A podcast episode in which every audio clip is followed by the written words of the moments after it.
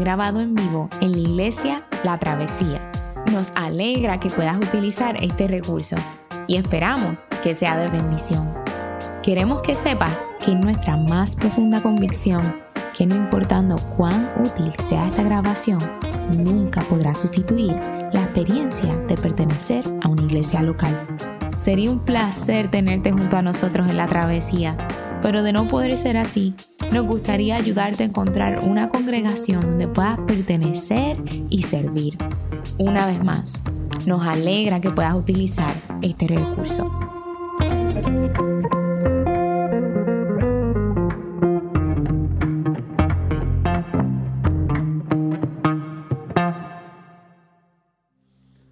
Buenos días a todos, es un privilegio maravilloso poder estar aquí. Llevaba tiempito que no pasaba y qué rico poder nuevamente adorar y, disfrutar el servicio en la travesía. Es, es de verdad que, que algo maravilloso. Hoy comenzamos o van a comenzar una serie de sermones que van a estar centrados en la carta del apóstol Pablo a la iglesia de Corinto. Su primera carta. Así que tengo algo este, bastante intenso por delante, este, porque vamos a tratar de resumir un argumento que se extiende por tres capítulos. Y vamos a tratar al mismo tiempo de dar un poco la introducción de lo que está sucediendo en la carta para que se lleve algo del sabor y entienda algunos de los puntos que Pablo va a estar trabajando durante toda esta carta. Corinto tiene mucho, mucho de aspectos similares a nosotros, a nuestra iglesia, aquí en el siglo XXI, en una isla llamada Puerto Rico. Corinto es una ciudad portuaria similar a la nuestra, es una ciudad de anclaje de buques, de barcos y de tráfico o movimiento de mercancía. Lo que hacía de Corinto una ciudad, lo que se conoce como cosmopolita, influenciada por toda la cultura global que se vivía en el momento en que esta carta se escribe. Es una cultura greco-romana, está dominada filosóficamente por la manera en cómo los griegos veían el mundo, política y socialmente estructurada de la forma en cómo los romanos veían el mundo. Es una ciudad con una gran cantidad de atracciones, algunas buenas, otras no tanto. Hay un desafío grande para los habitantes de allí. Fue una, ciudad que habían destruido completamente. Pero el primer emperador de Roma decidió levantarla. Así que no habían pasado aún 100 años de haber sido reconstruida completa esta ciudad. Así que en términos de tiempo era casi una ciudad novela, así que atraía una gran cantidad de gente con una arquitectura renovada, con una cantidad de proyectos interesantes y sobre todo brindaba la idea del sueño del progreso.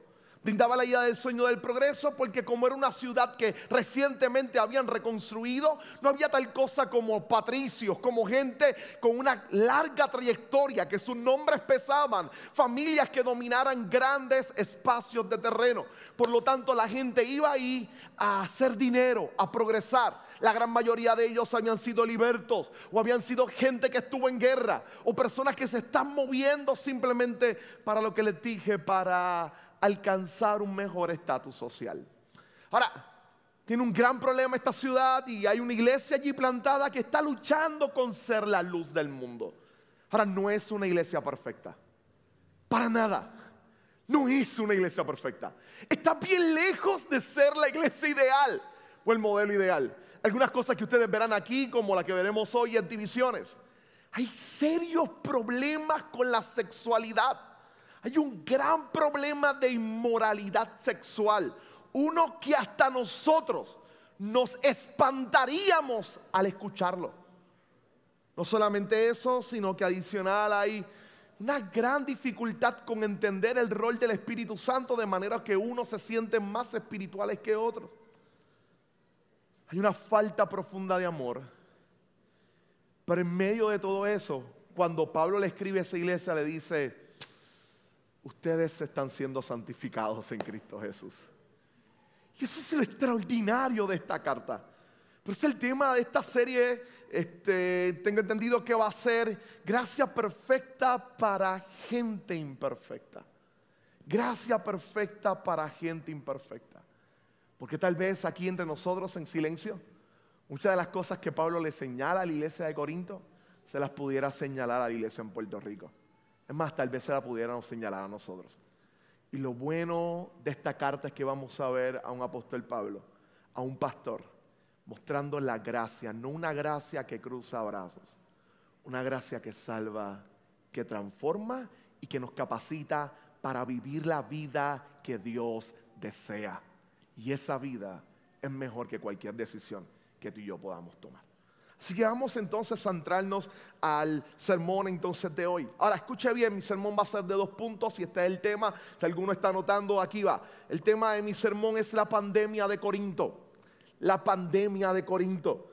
Mi primer punto es que voy a entrar en la enfermedad de los corintos. Vamos a mirar un poco la enfermedad de los corintos. Y mi segundo punto va a ser la medicina divina.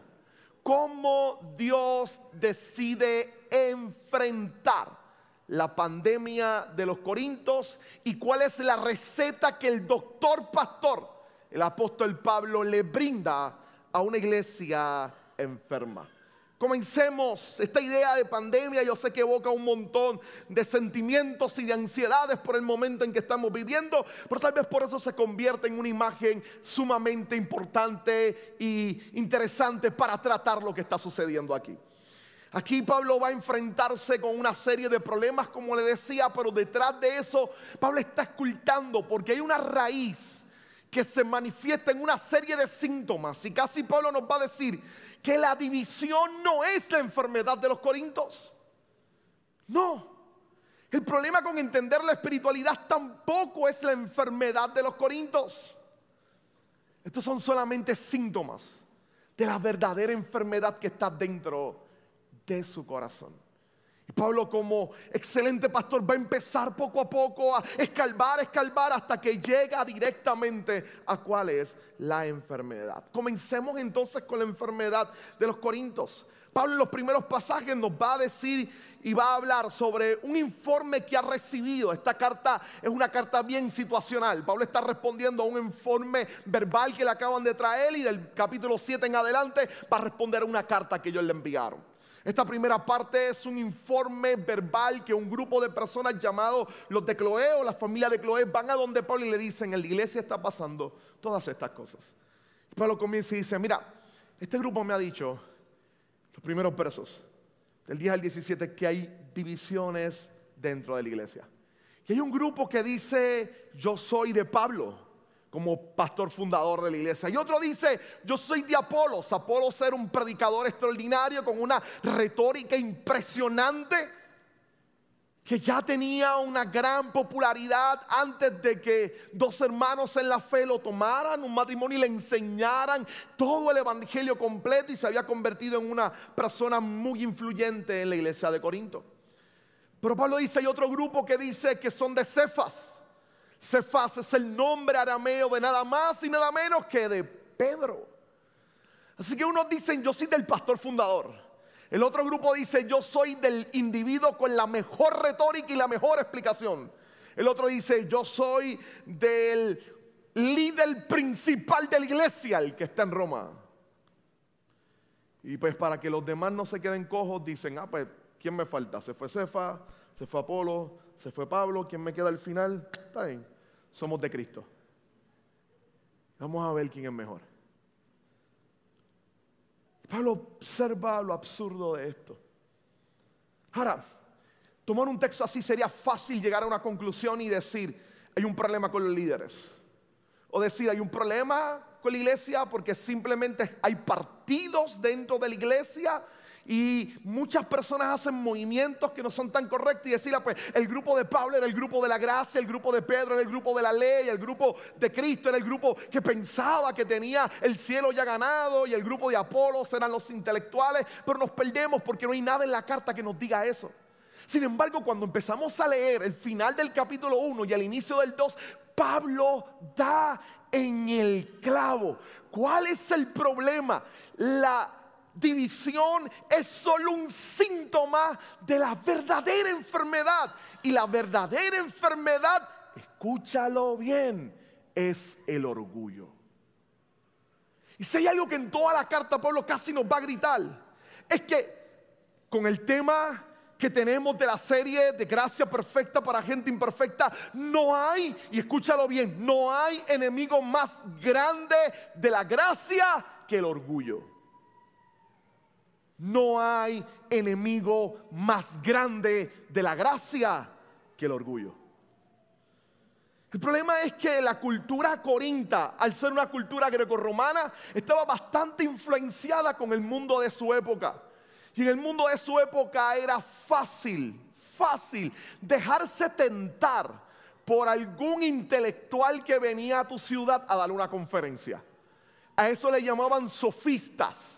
Eran gente con ciertas capacidades intelectuales que se la vivían de ir de ciudad en ciudad, dando conferencias y ganando adeptos. La intención de los sofistas no era explicar y expresar la verdad. La intención de los sofistas era vivir del dinero que le daban sus seguidores. Mientras más seguidores tengas, más dinero vas a acumular.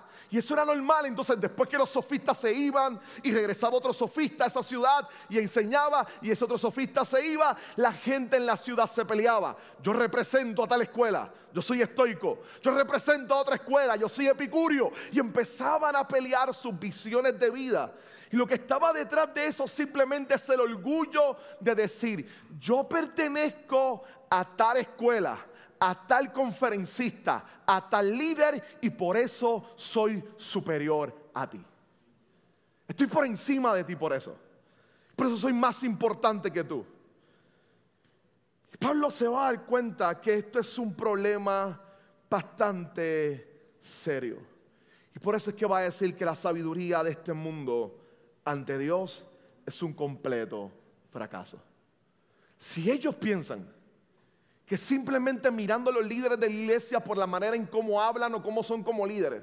Y por eso ya van a enorgullecerse y asumir que lo que ellos han recibido es sabio, están totalmente equivocados. Pero está, escucha bien, no es meramente una defensa de Pablo. Cualquiera entonces pudiera decir, claro, Pablo está defendiéndose porque tal vez es el que menos seguidores tiene. Y está pulseando para ver y ser el reconocido como líder. No. El problema es que Pablo dice, y le va a decir en la carta, si tu orgullo es porque estás reclamando ser de este líder y estás descalificando al otro, lo que está en juego es lo que estamos predicando todos, que es nada más y nada menos que el Evangelio. Estamos dejando al Evangelio por utilizar a un individuo y proyectar mi propia agenda y decir, esa es la verdad. Y Pablo poco a poco se va a dar cuenta que los corintios tienen un gran problema con una parte fundamental del Evangelio. Están corriendo otros líderes porque la cruz no le agrada. La cruz a ellos no le agrada. Así que optan por decir, yo soy de Apolos, yo soy de Pablo, yo soy de Cefas, yo soy de Cristo. Ese orgullo manifestado en sabiduría y en divisiones es totalmente fatal. Uno de los académicos del Nuevo Testamento, Gordon Fee, explica esto de manera excelente cuando nos dice, escucha bien, un Dios descubierto por la sabiduría humana sería tanto una proyección de la condición caída del hombre como una fuente de orgullo para éste. Y ya eso sería culto a la criatura en vez de al creador. Ya eso sería culto a la criatura en vez de culto al creador. ¿Qué está detrás entonces de ese orgullo? ¿Qué está detrás de esa idea de decir yo soy de Pablo, yo soy de Cefa y de exaltar la sabiduría? ¿Qué está detrás de esa enfermedad que es el orgullo? Nada más y nada menos que el deseo profundo de nuestros corazones caídos de querer controlar a Dios y definir cómo Él debe actuar. Ahora escuche, esto no es nuevo. Eso es lo genial con la escritura. Esto no es nuevo. Esta es parte de la condición caída del ser humano. Es casi una réplica del huerto del Edén. Es la serpiente acercándose a Adán y Eva. La serpiente cuestionando el plan de Dios y la idea de Dios. Es Adán y Eva pensando en lo que la serpiente dice y la serpiente responderle no. Es que Dios sabe que en el momento en que toman van a ser igual que Él. Ustedes van a saber el bien y el mal. Y Adán y Eva queriendo ser igual a Dios, queriendo controlar la narrativa del plan de Dios, queriendo ser ellos los que determinen cómo Dios debe actuar. Son los corintos dividiéndose en grupos, peleando entre ellos por quién tiene razón en sus postulados de sabiduría, pero lo que está detrás es simplemente rechazar la forma y la manera en cómo Dios ha decidido revelarse, actual y mostrar su gracia. Por eso el orgullo es el enemigo más grande de la gracia. Ahí están ellos riñendo. Ahí están ellos peleando. Están ellos tratando de ver quiénes son y quién es superior al otro. ¿Sabes? Cuando pensamos en la raíz de las divisiones de la iglesia de Corinto, nos damos cuenta que nuestro tiempo no está tan distante de ellos. Parecer una locura, pero es sorprendentemente ver la réplica de lo mismo en la iglesia de hoy. La réplica de lo mismo en la iglesia de hoy. Las situaciones de las divisiones son más fuertes ahora que tal vez en algunos años lo estamos viviendo más fuerte. Pareciera que la iglesia evangélica en Puerto Rico y en los Estados Unidos se está copiando profundamente a la iglesia de Corinto. La situación de las divisiones en esta carta es un aspecto crucial e importante. Uno de los teólogos presbiterianos más relevantes en los últimos años en los Estados Unidos, Michael Horton, hace una descripción interesante de la iglesia en los Estados Unidos. Michael Horton en un artículo reciente decía, mira, lamentablemente vivimos en una iglesia dividida. Dice él, nuestra iglesia ahora mismo se ve como Fox y CNN. Dice, él puedes notar cuando caminas dentro de una iglesia Fox y cuando caminas dentro de una iglesia CNN. La ideología, no el evangelio, es la prioridad en esa iglesia. Déjeme repetirlo de nuevo. La ideología, no el evangelio, es la prioridad en esa iglesia. En Puerto Rico vivimos momentos similares. Hemos querido imitar a los Estados Unidos hasta en esto.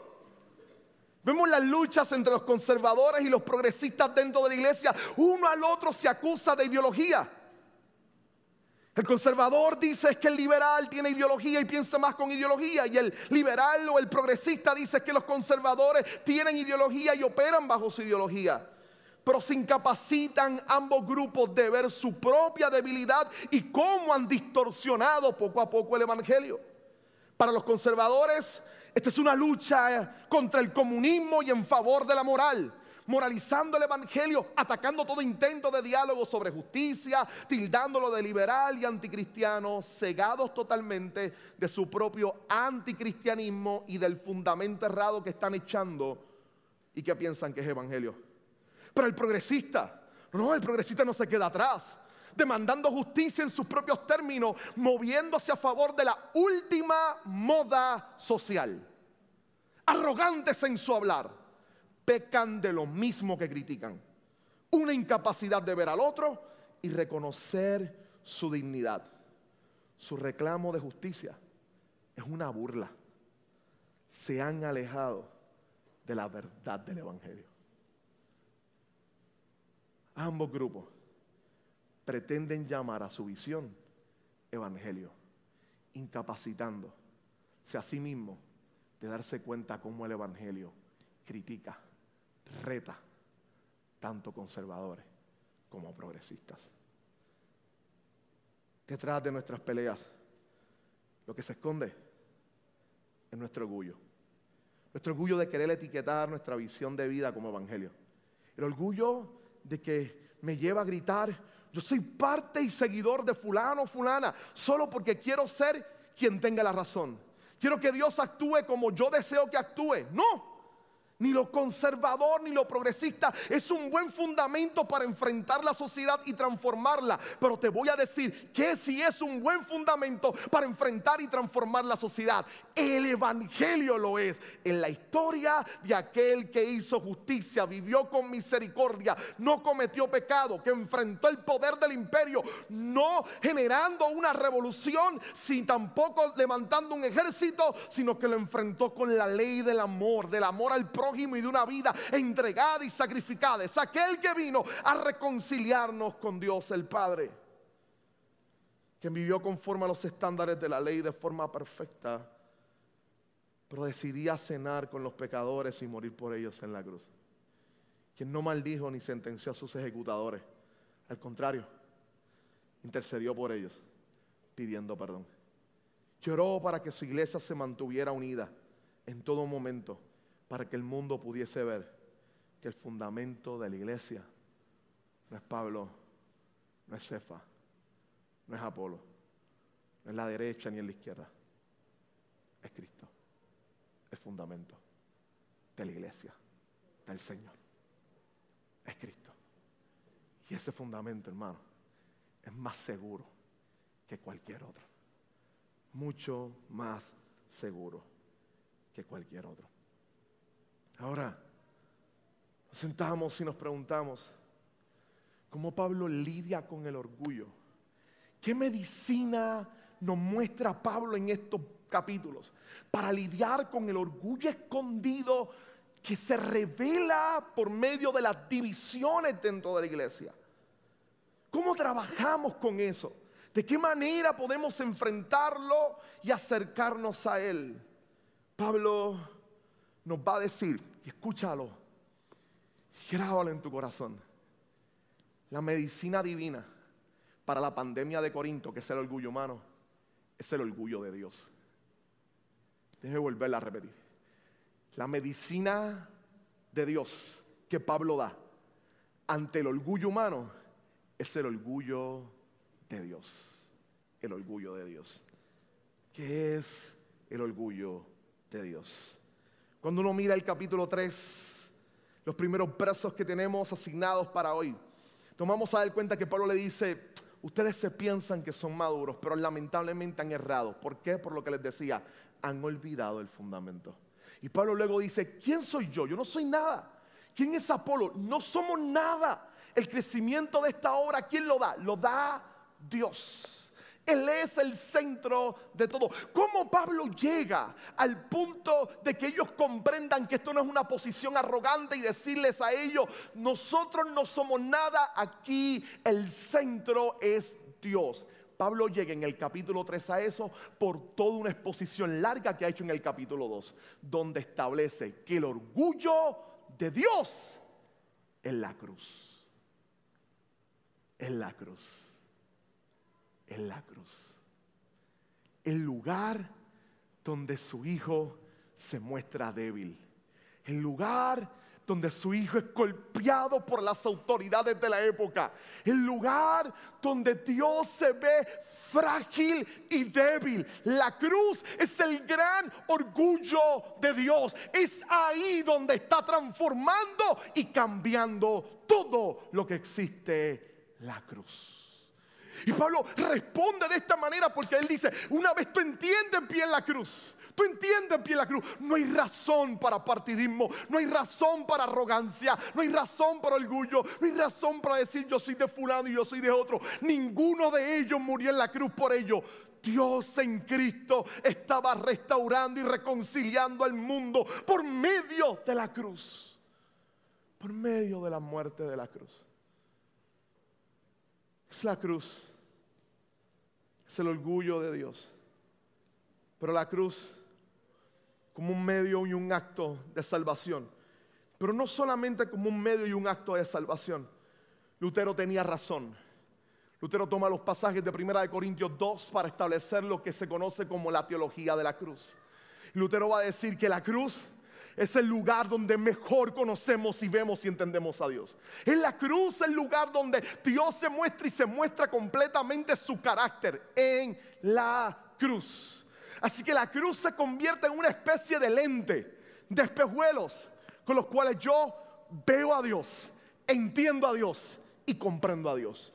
Pongámonos los lentes de la cruz. Veamos al Dios que desde el principio en la historia está obrando y entendamos lo absurdo de los corintos de poder estar trabajando con orgullo pensando que son superiores a otros. ¿Acaso el Dios que se revela a través de Cristo en la cruz no es el Dios que crea a los seres humanos como máxima creación de barro? ¿No es acaso el Dios que toma un grupo de esclavos? Y lo llama a su pueblo, a pesar de que entonces sería conocido como el Dios de los esclavos. Es el Dios que cumple el propósito de que Israel lo dé a conocer y en vez de cumplir el propósito que Israel lo dé a conocer, exaltándolo como un imperio, los envía cautivo a las naciones. Y cautivo a las naciones muestran y revelan la gloria y la majestad de Dios. Pero como les decía, escucha bien, travesía, es Cristo es Cristo en la cruz el que revela de forma contundente a Dios. Es Cristo el ejemplo que muestra quién verdaderamente es Dios. ¿Acaso no es la historia de Jesús? Exactamente eso mismo. Es Dios poniendo el plan de salvación de la humanidad completa, de la creación completa. Dios poniendo el plan de salvación de toda la creación en la mano de una niña de 13 años. Es quien nace de ella y su nombre es Emmanuel, Dios con nosotros. El que anuncia que su objetivo son los pobres, los pecadores y los menospreciados de la sociedad. Es el que anuncia que el ciudadano perfecto para el mundo que Él quiere crear, que el ciudadano perfecto para el mundo que Él quiere forjar, son los niños la actividad primaria es jugar con ellos. El que decide llamar amigos a un grupo de inadaptados pecadores que luchan por poder y control constantemente, pero decide llamarlo amigos y caminar con ellos. Es quien decide conquistar el mundo, piénsalo, dejándose arrastrar por el poder imperial es el que decide conquistar el mundo, no con ejército, no con armas, sino dejándose arrastrar por el poder imperial. Es el que se enfrenta a la maldad dejándose matar por esta en la cruz. Decide enfrentar el mal dejando que el mal lo alcance y que lo crucifique en la cruz. Son las manos creadoras. Y ahí es que está. Son las manos creadoras del universo completo de la tierra y de todos sus elementos, sujetas a un madero por clavos de metal. Aquel que creó el hierro permite que clavos de metal sujeten sus manos. En la cabeza, gestora del universo, perforada por espinas de una simple planta. Es el soberano de la tierra, ante quien la creación completa tiembla, siendo burlado y azotado por simples pecadores humanos.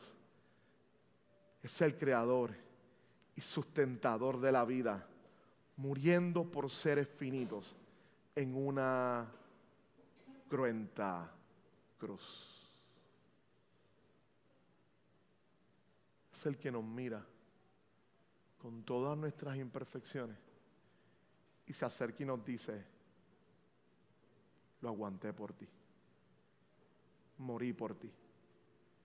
Me entregué por ti.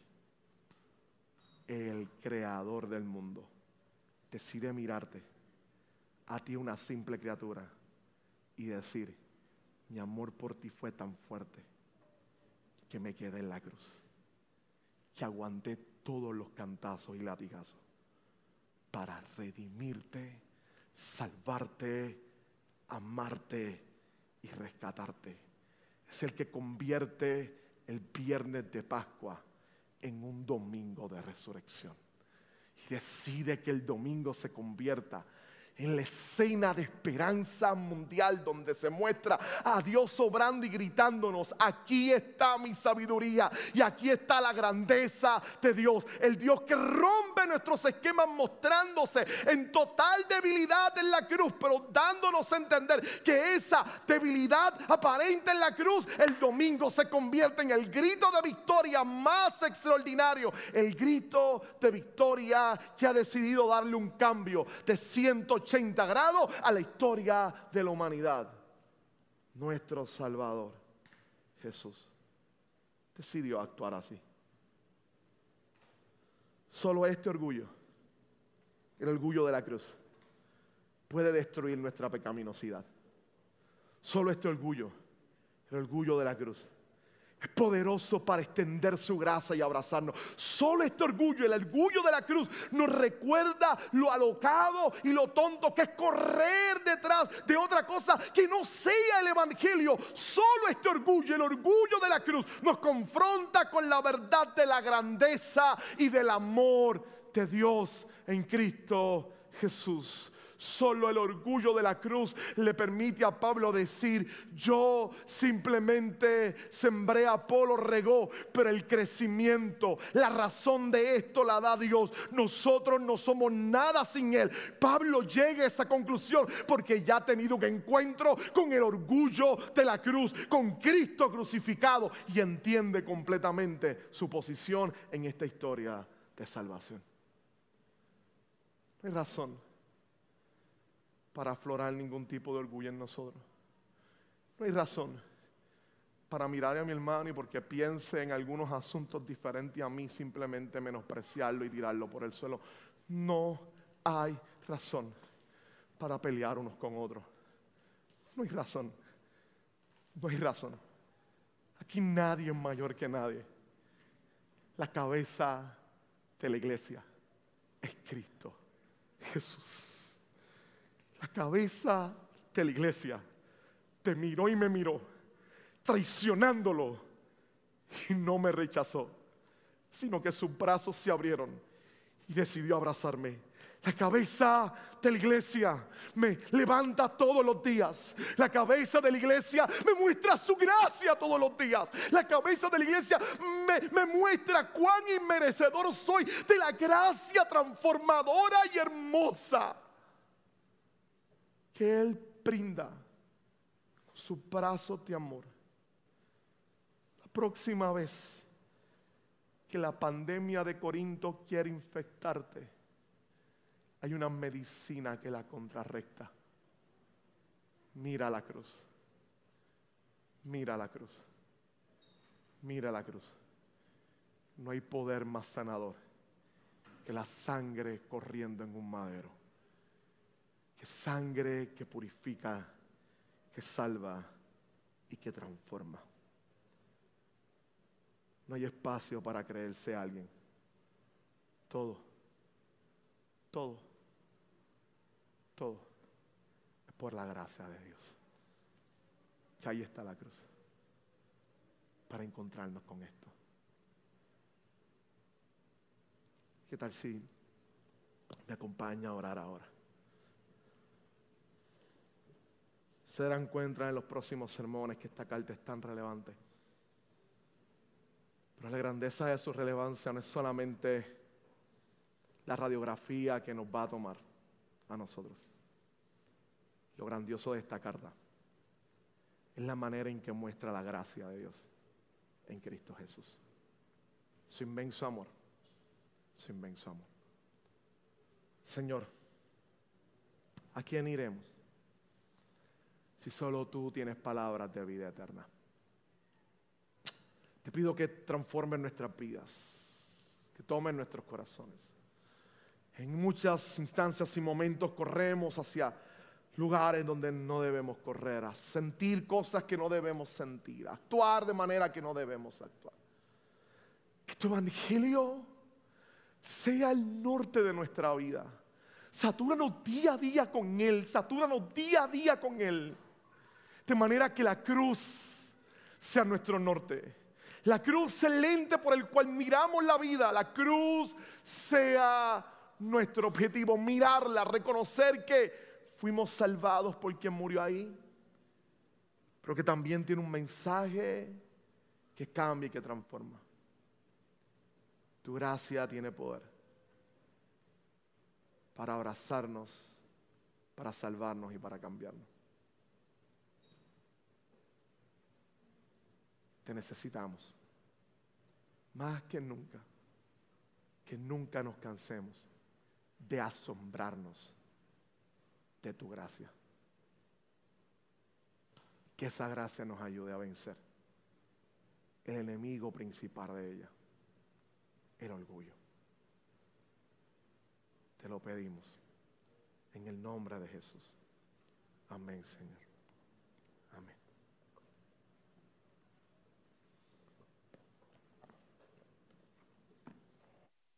Gracias, mi hermano Pastor Juan José Coto.